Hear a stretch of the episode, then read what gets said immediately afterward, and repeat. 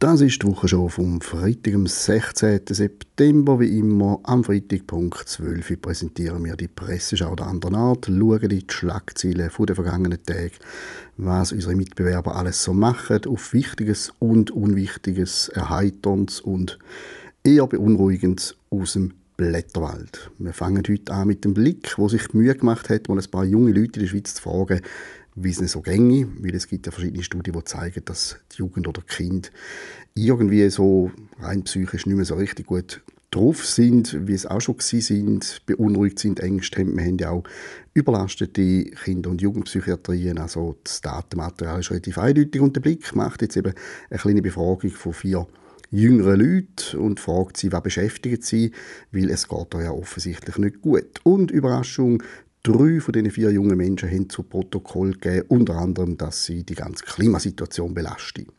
Wir haben da zum Beispiel Ainoa Martinelli, 19 aus Erlach im Kanton Bern, hat im Sommer maturiert und macht jetzt, wie es inzwischen so üblich ist, ein Zwischenjahr. Das Zwischenjahr widmet er offensichtlich dem Kampf gegen den Klimawandel. Er lässt sich zitieren, mich beschäftigt die Klimakrise und unser träges System, da fühle ich mich machtlos. Wir rasen mit 120 Kilometern pro Stunde auf eine Wand zu. Das macht Angst. Äh, ja, also die Angst entsteht natürlich vor allem, weil man ähm, werte Herr Martinelli seit Jahren erklärt, dass wir mit 120 km pro Stunde auf eine Wand zurasen. Ob das stimmt oder nicht, ist eine andere Frage. Aber äh, Angst macht Angst und die hat man offenbar sehr erfolgreich implementiert. Andere Gründe, wie zum Beispiel äh, die Tatsache, dass man in den letzten zwei, drei Jahren das ganze Bildungssystem leiden hat unter den Corona-Massnahmen, dass man äh, das soziale System, das Gefüge außer Kraft gesetzt hat, soziale Kontakte verunmöglicht hat etc. Das ist offensichtlich kein Thema, weil das ja, anscheinend einfach unbedingt nötig ist, beziehungsweise das hat man eben den jungen Leuten gesagt. Entsprechend bleibt einfach nur das Klima und die Tatsache, dass die Welt demnächst untergeht, wo die Jugendlichen belastet. Dass es nicht gut geht, das ist sicher Tatsache. Wie gesagt, das zeigen auch Zahlen.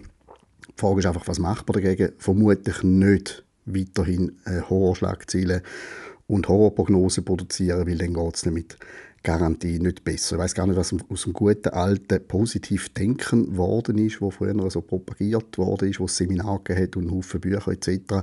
Das würde vielleicht jemand gar nicht so schlecht tun, wenn man nicht einfach immer davon ausgeht, dass das Schlimmste eintritt. Um Jugend geht es in einer Schlagzeile von 20 Minuten. Das betrifft die Jungsozialisten, die User im Kanton Luzern. Die finden den heutigen Sexualunterricht an Schulen, der sei verstaubt. Und sie haben jetzt vom Luzerner Regierungsrat eine neue Form von Sexualunterricht für die Oberstufe verlangt, der an die heutige Zeit angepasst und einheitlich ist. Das betrifft äh, Sachen, wo im Moment zum Teil sogar schon passieren über Lehrbücher und wo in der Kritik stehen, wo auf der anderen Seite eben sogar gesagt wird, da passiert zu viel, zum Beispiel, dass man irgendwie im Unterricht irgendwelche Lecktücher einführt. Das ist so eine, eine Forderung der Jusos.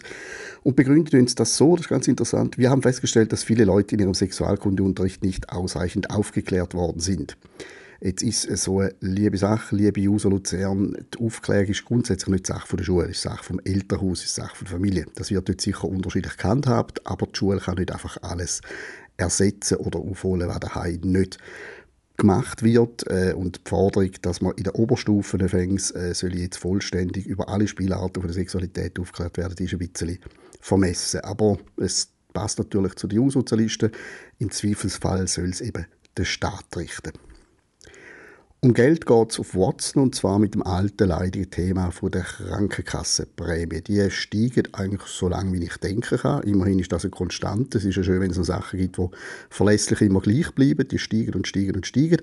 Und jetzt wäre es darum gegangen, dass Krankenkassen ihre durchaus beachtlichen finanziellen Reserven könnten abbauen und so eben weiter Prämienanstieg verhindern, indem sie einfach mal an das Geld angehen, wo es bunkert.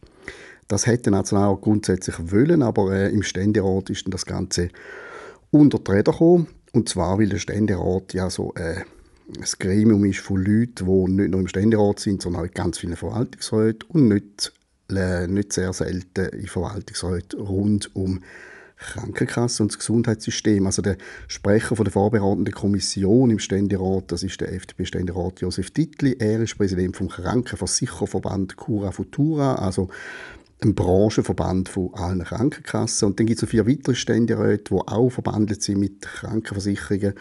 Unter anderem aus der Ostschweiz übrigens. Brigitte Heberli-Koller, Thurgauer Ständerätin von «Die Mitte», ist Mitglied der Gruppe de Reflexion bei Gruppe Mutuelle.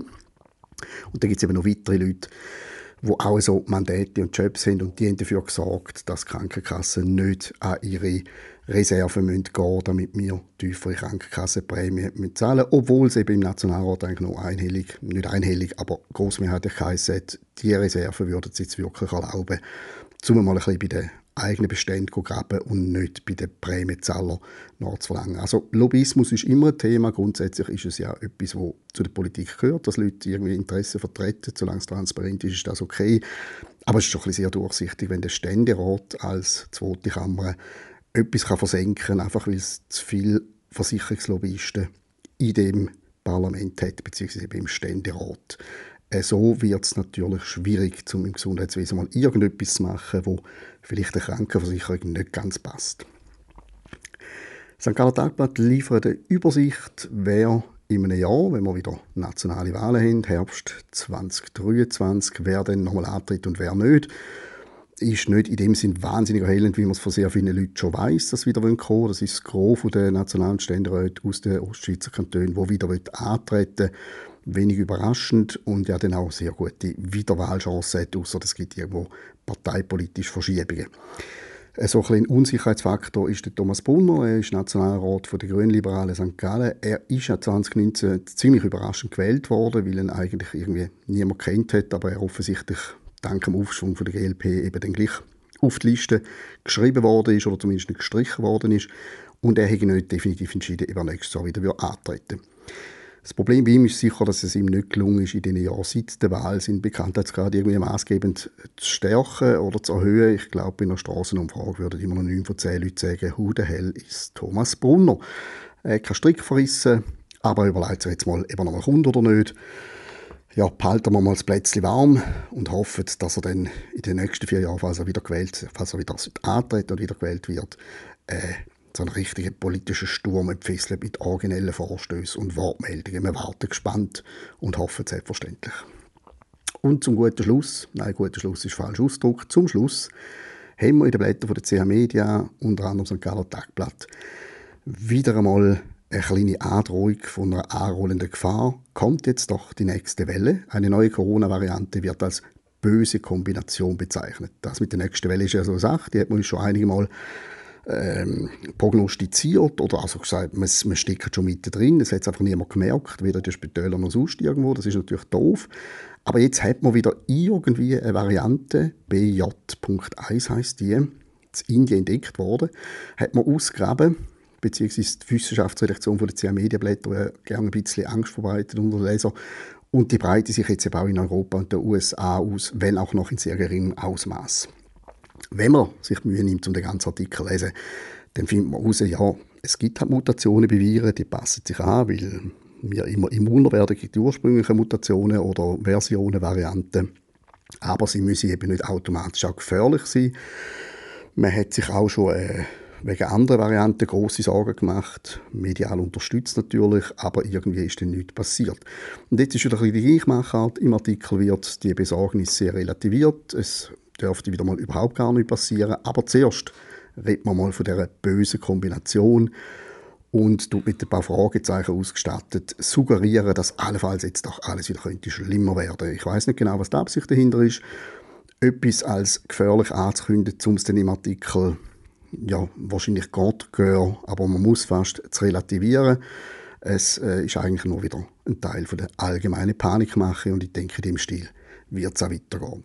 Wir machen an dieser Stelle keine Panik, wir schicken euch ins verdiente Wochenende bald und wir hören uns mit dem Format, mit die Wochenshow wieder am nächsten Freitag am 12 Uhr.